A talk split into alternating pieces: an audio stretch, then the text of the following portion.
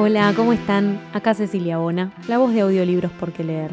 Hoy les traigo un texto que me parece espectacular. Lo terminé de grabar y aplaudí. Y lo terminé de grabar en un contexto fuera de los audiolibros. Es que la editorial Godot, que está editando el libro Los artistas y la política, que reúne un compilado de textos de ensayos de Virginia Woolf, me pidió que lo grabe, esa es parte de mi trabajo también, cuando lo estaba leyendo, de verdad que me iba revelando cosas increíbles, como esas cosas que todos sabemos pero que las sabemos sin haberlas pensado nunca, que por algo están en nuestra cabeza. Y en este caso se trata de mujeres ficción. Así se llama el ensayo, escrito en 1999 para la revista estadounidense The Forum. Pueden buscarlo, van a encontrar el artículo original, está en internet. Y se dice que a partir de ese artículo, que fue escrito en el marco de unas conferencias que Virginia tenía que dar en escuelas de mujeres, a partir de ese artículo después surgió lo que sería un cuarto propio, la idea de que las mujeres tienen que tener un cuarto propio para escribir, que es un libro clásico ya de Virginia Woolf. Fin del preámbulo. Vamos a la lectura, después la charlamos. El título de este artículo puede ser leído de dos maneras. Puede aludir a las mujeres y la ficción que escriben o a las mujeres y la ficción que se escribe sobre ellas. La ambigüedad es intencional ya que para lidiar con las mujeres como escritoras es deseable la mayor elasticidad posible.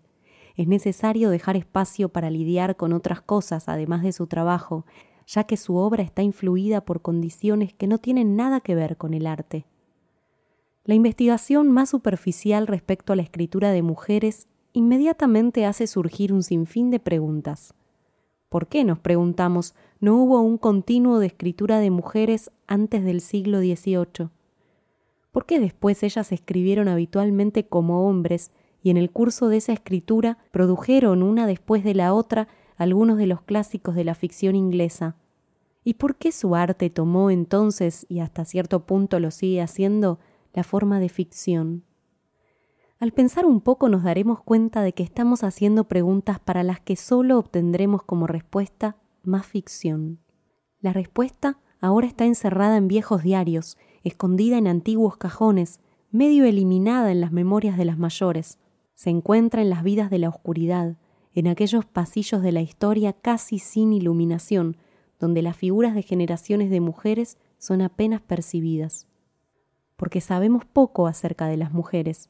La historia de Inglaterra es la historia de la línea masculina, no de la femenina. De nuestros padres siempre sabemos algún hecho, alguna distinción, fueron soldados o fueron marinos, ocuparon ese puesto o hicieron tal ley. Pero de nuestras madres, nuestras abuelas, nuestras bisabuelas, ¿qué queda? Nada, sino la tradición. Una era hermosa, otra era pelirroja, a otra la besó una reina. No sabemos nada de ellas, excepto sus nombres y las fechas de sus matrimonios y el número de hijos que tuvieron. Entonces, si deseamos saber por qué en algún momento específico las mujeres hicieron esto o lo otro, por qué no escribieron nada, por qué, por otra parte, escribieron obras maestras, es extremadamente difícil de decir. Cualquiera que quiera rebuscar entre esos viejos papeles, que quiera dar vuelta la historia hacia el otro lado y así construir una imagen fiel de la vida diaria de la mujer común en la época de Shakespeare, en la época de Milton, en la época de Johnson, podría no solo escribir un libro asombrosamente interesante, sino que también le daría al crítico un arma de la que ahora carece. La mujer extraordinaria depende de la mujer común. Solo cuando sepamos cuáles eran las condiciones de vida de la mujer promedio, el promedio de hijos, si tenía dinero propio, un cuarto propio, si tenía ayuda para criar a su familia, si tenía sirvientes, si las tareas domésticas eran su labor, podremos evaluar la forma de vida y la experiencia de vida posible para la mujer común y entender el éxito o el fracaso de la mujer extraordinaria como escritora. Extraños espacios de silencio parecen separar un periodo de actividad del siguiente. Estaban Safo y un pequeño grupo de mujeres escribiendo poesía en una isla griega 600 años antes del nacimiento de Cristo. Ellas se callaron. Entonces, alrededor del año 1000, encontramos a una mujer de la corte, la dama Murasaki, que escribió una muy larga y hermosa novela en Japón. Pero en Inglaterra, durante el siglo XVI, cuando los dramaturgos y poetas estaban más activos, las mujeres estaban mudas. La literatura isabelina era exclusivamente masculina. Luego, a fines del siglo XVIII y principios del XIX, encontramos a mujeres escribiendo de nuevo, esta vez en Inglaterra, con extraordinaria frecuencia y éxito. La ley y las costumbres son, por supuesto, las principales responsables de estas extrañas intermitencias de silencio y habla. Cuando una mujer estaba sujeta, como en el siglo XV, a ser golpeada y empujada por la habitación si no se casaba con el hombre elegido por sus padres, la atmósfera espiritual no era favorable para la creación de obras de arte. Cuando se la casaba sin su consentimiento con un hombre que entonces se convertía en su amo y señor, hasta donde las leyes y costumbres lo permitieran, como en la época de los Estuardo, es posible que tuviera poco tiempo y menos apoyo para escribir. El inmenso efecto del entorno y la sugestión en la mente recién empezamos a entenderlo en nuestra época psicoanalítica. De nuevo, con memorias y cartas para ayudarnos, estamos empezando a entender lo anormal del esfuerzo necesario para producir una obra de arte y qué tipo de refugio y apoyo requiere la mente del artista. Estos hechos nos los aseguran las vidas y cartas de hombres como Keats, Carlyle y Flaubert.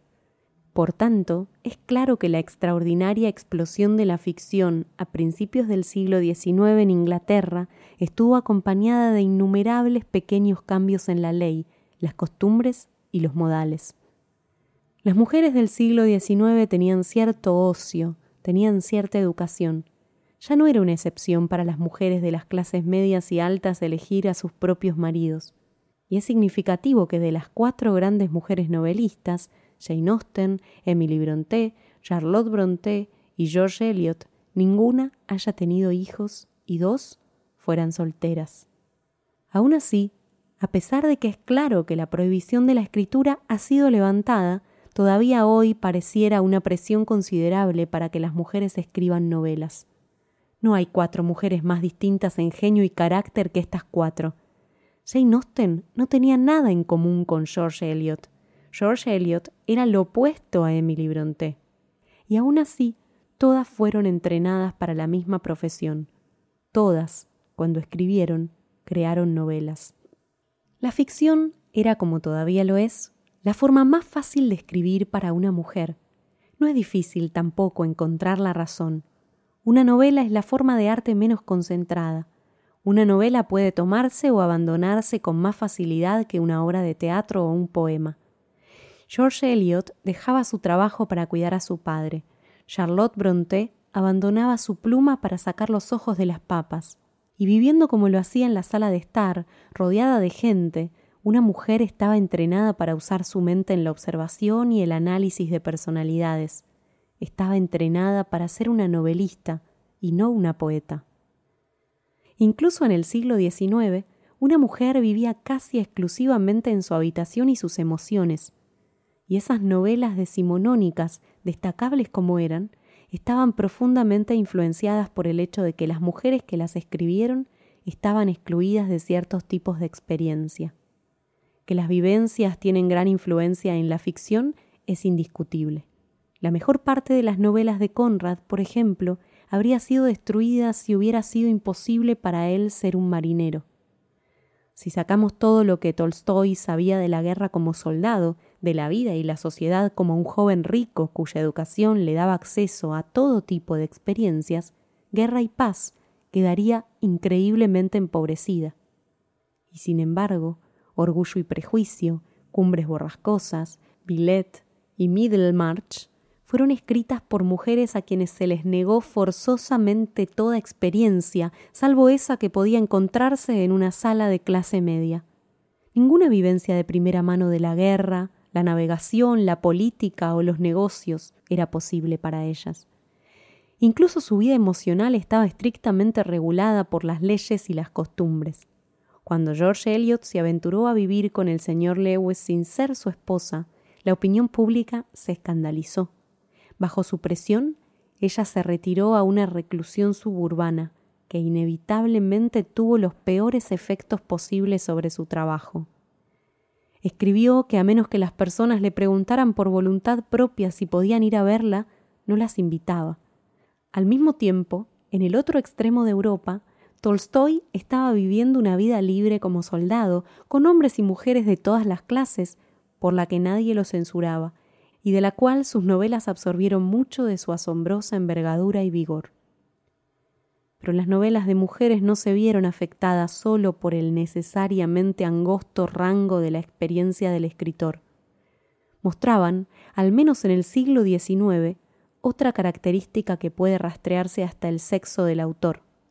En Middlemarch y en Jane somos conscientes no sólo de la personalidad del novelista, como somos conscientes de la personalidad de Charles Dickens, sino también somos conscientes de la presencia de una mujer, de alguien que resiente el tratamiento de su sexo y clama por sus derechos. Esto le da a la escritura de mujeres un elemento que está completamente ausente en la escritura masculina, a menos que de hecho se trate de un hombre trabajador, un negro o alguien que por alguna otra razón sea consciente de una discapacidad. Introduce una distorsión y es con frecuencia la causa de debilidad. El deseo de clamar por una causa personal o de hacer de un personaje un portavoz de algún descontento o agravio personal siempre tiene un efecto angustioso, como si el lugar al que se dirige la atención del lector se volviera doble en lugar de simple. El genio de Jane Austen y Emily Brontë nunca es más convincente que en su poder para ignorar estos reclamos y solicitudes y seguir su camino imperturbable ante el escarnio o la censura. Pero se necesita una mente muy serena o muy poderosa para resistir la tentación de la rabia, el ridículo, la censura, la certeza de la inferioridad de una forma u otra que fueron prodigados sobre las mujeres que practicaban un arte provocaban naturalmente tales reacciones. Uno ve el efecto en la indignación de Charlotte Brontë, en la resignación de George Eliot. Una y otra vez lo encontramos en el trabajo de las autoras menores, en su elección de temas, en su autoafirmación antinatural, en su docilidad antinatural. Aún más, la insinceridad se cuela casi inconscientemente. Adoptan una mirada de deferencia a la autoridad. La visión se vuelve demasiado masculina o demasiado femenina pierde su perfecta integridad y con eso su más esencial cualidad como obra de arte. El gran cambio que se ha introducido en la escritura de mujeres es, al parecer, un cambio de actitud. La escritora ya no está amargada, no está enojada, no está pidiendo y protestando mientras escribe.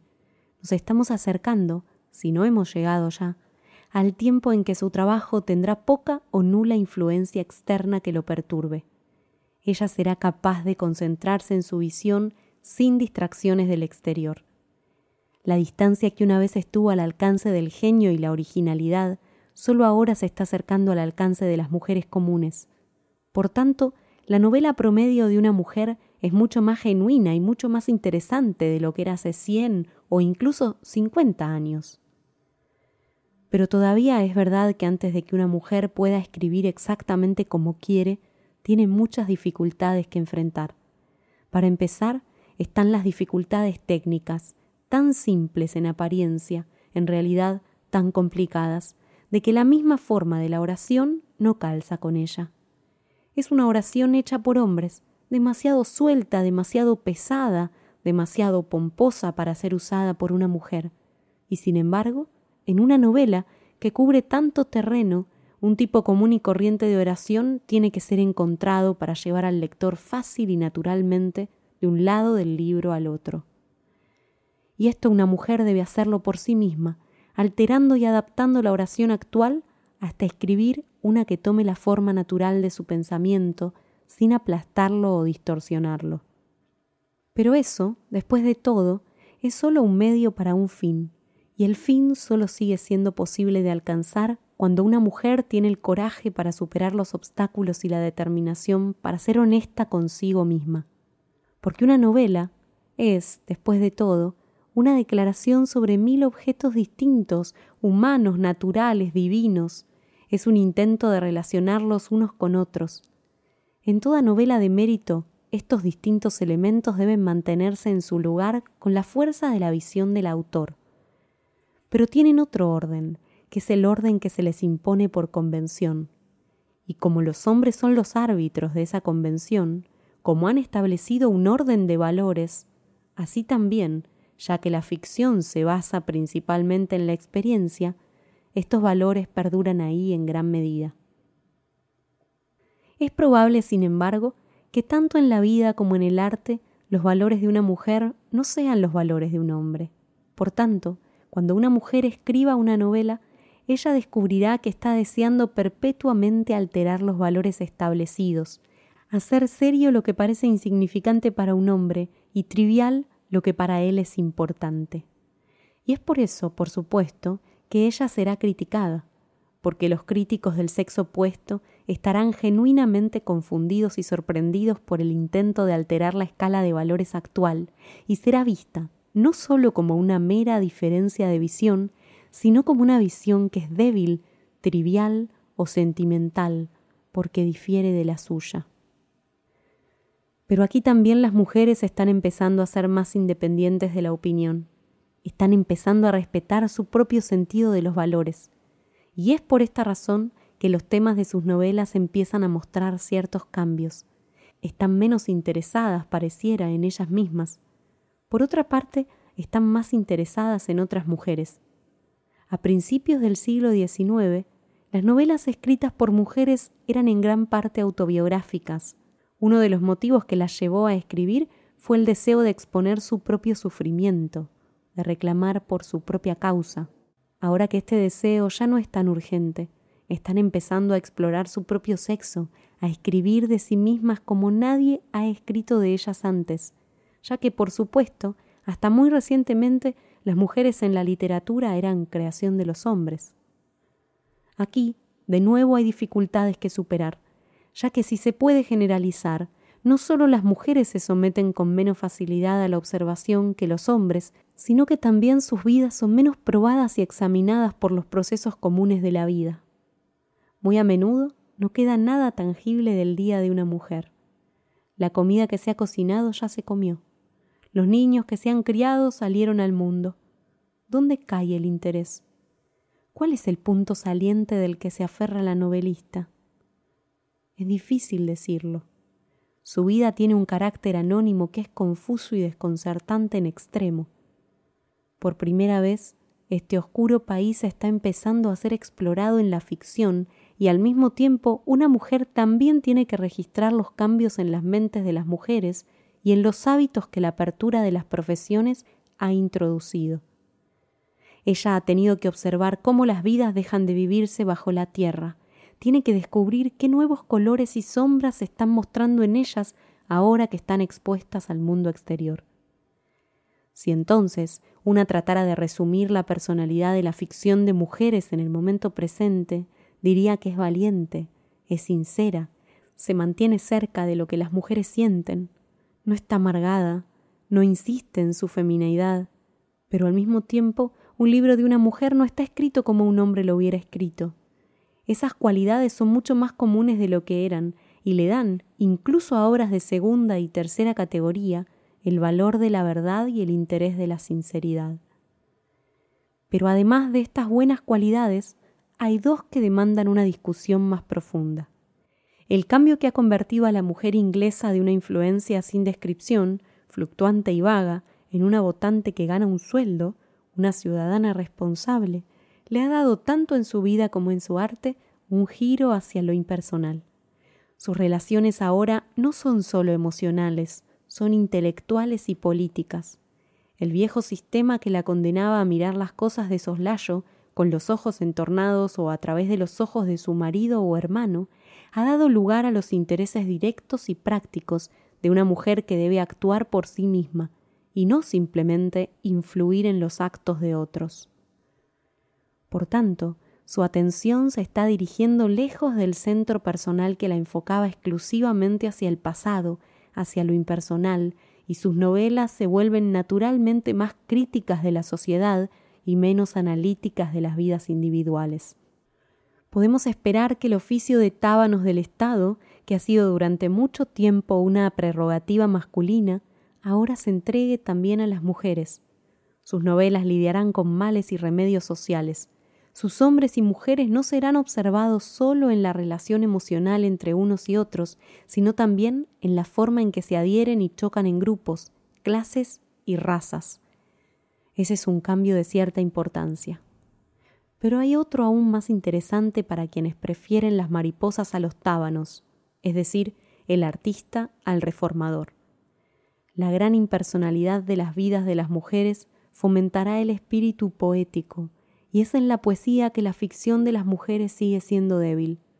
Las llevará a estar menos absortas en los hechos y dejar de estar contentas con registrar con increíble precisión los más mínimos detalles que caen bajo su propia observación. Ellas mirarán más allá de las relaciones políticas y personales, hacia las preguntas más amplias que la poesía trata de solucionar, nuestro destino y el significado de la vida. Por supuesto, la base de la actitud poética está fundada en gran parte sobre cosas materiales. Depende del ocio y de un poco de dinero, y de la oportunidad que brindan el dinero y el ocio para observar de modo impersonal y desapasionado. Con dinero y ocio a su servicio, las mujeres naturalmente estarán más ocupadas de lo que hasta ahora ha sido posible en el arte de las letras. Crearán un uso más sutil del instrumento de la escritura. Su técnica se volverá más audaz y más rica. En el pasado, la virtud de la escritura de mujeres cayó muchas veces en su divina espontaneidad, como la canción del mirlo o del tordo. No la habían aprendido, venía del corazón, pero era también, y mucho más a menudo, parloteo y chismes, mera charla derramada sobre el papel y dejada secar en posas y manchas. En el futuro, con tiempo y libros y un pequeño espacio en casa para ellas, la literatura se volverá para las mujeres, así como para los hombres, un arte a estudiar. El don de las mujeres se entrenará y fortalecerá. La novela dejará de ser el vertedero de las emociones personales. Se transformará, más que ahora, en una obra de arte como cualquier otra, y se explorarán sus recursos y limitaciones. De aquí solo hay un paso corto a la práctica de las artes sofisticadas, hasta ahora tan poco practicadas por las mujeres, a la escritura de arte y crítica, de historia y biografía. Y eso, si consideramos la novela, también será una ventaja, porque además de mejorar la calidad de la novela en sí misma, también alejará a los extraños que se han sentido atraídos a la ficción por su accesibilidad, aunque sus corazones están en otra parte. De esta manera, la novela se liberará de esos excedentes de la historia y de los hechos que en nuestro tiempo la han deformado. Entonces, si podemos profetizar, las mujeres llegarán a escribir menos novelas, pero mejores, y no solo novelas, sino también poesía, crítica e historia. Pero en esto, seguramente, uno está mirando hacia esa edad dorada, tal vez fabulosa, en que las mujeres tendrán lo que por tanto tiempo se les ha negado, ocio, dinero y un cuarto propio.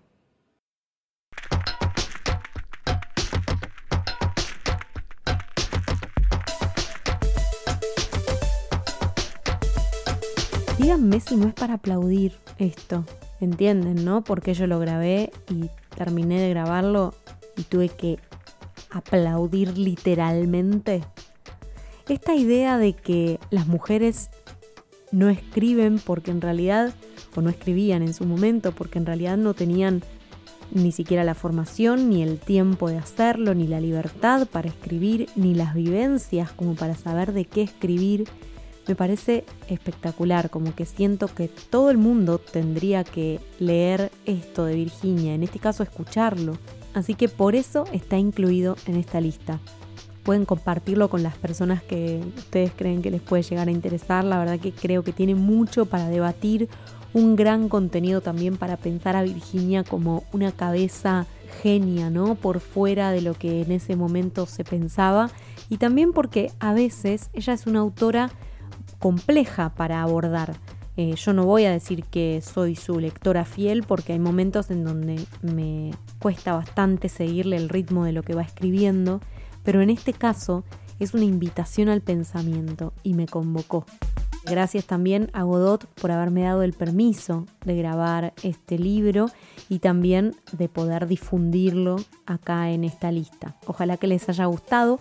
Me lo pueden contar en las redes, arroba porque leer ok, arroba porque leer ok, en todas ellas. Y también, si tienen ganas, pueden aportar económicamente a este proyecto, apoyar con una monedita, un billete, lo que quieran, desde la página de Patreon, desde la aplicación de Cafecito. También pueden elegir cualquiera de los links que están en la descripción del episodio y, no sé, ir a Mercado Pago. Siempre suma mucho. Y si no pueden o no quieren, también está la opción de compartir el video, compartir el audio, suscribirse al canal de YouTube, seguir la lista de Spotify, esa interacción que ayuda un montón y también a mí me ayuda un montón a saber qué les está pasando a ustedes con mi trabajo. Eso es todo por hoy, les mando un abrazo muy fuerte, hasta la próxima lectura. Chao.